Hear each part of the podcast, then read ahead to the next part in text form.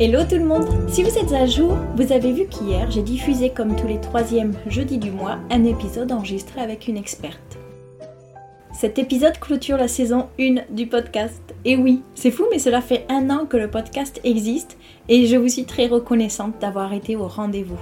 Vos messages, vos petits mots et vos retours ont été une force incroyable pour mener à bien ce projet et ce jusqu'à hier. Ok, on ne compte pas le calendrier de l'avant bien sûr. C'est le moment où je me la pète un peu car je suis la première surprise d'avoir réussi à publier deux épisodes de podcast chaque mois pendant toute une année.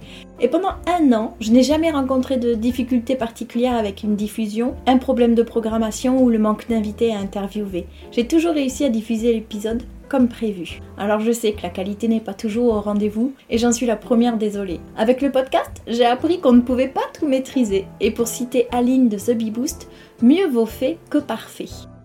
Alors oui, il y a eu des déceptions au moment du montage, des heures passées sur YouTube à essayer de comprendre comment améliorer certaines pistes audio, puis il y a eu du lâcher-prise.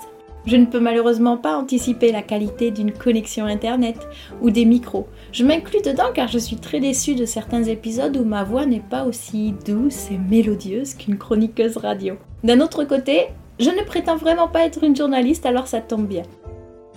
Je prends beaucoup de plaisir à découvrir les parcours de mes invités et je suis toujours bluffée de constater à quel point chaque expérience est différente.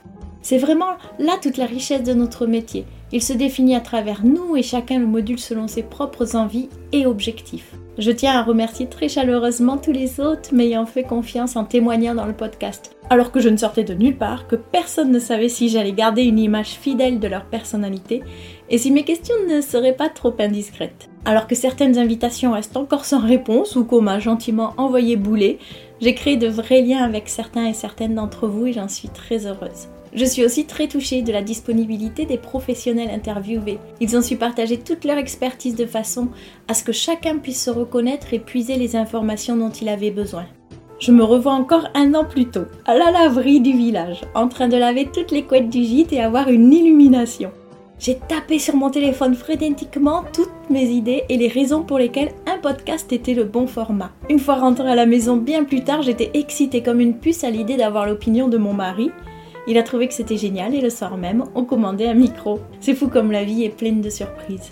Bon, c'est bien beau tout ça, mais maintenant, qu'est-ce qu'on fait? Déjà, je vais ranger le micro pour tout le mois de janvier et peut-être même février. Je n'ai pas envie d'en rester là avec le podcast, mais je veux qu'il réponde au mieux à vos envies et besoins. De mon côté, j'aimerais varier un peu les formats. Ajouter des épisodes plus courts comme je le fais dans le calendrier de l'Avent, des épisodes où je suis seule, comme celui-ci, de nouvelles questions pour mes invités et un nouveau rythme de diffusion. Mais pour que cela colle au plus près de vos attentes, j'ai besoin que vous me donniez votre avis. Alors je vous invite après l'écoute de cet épisode à me faire part de vos suggestions par message sur Instagram ou par email. J'aimerais que nous construisions ensemble un podcast qui réponde au mieux à vos besoins.